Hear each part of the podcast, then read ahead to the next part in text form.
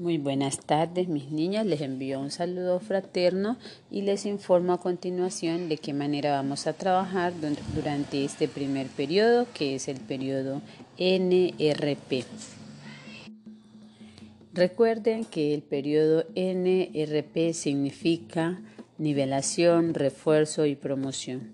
Es un periodo donde todas las niñas tendrán la oportunidad de recuperarse si de pronto han perdido alguna asignatura.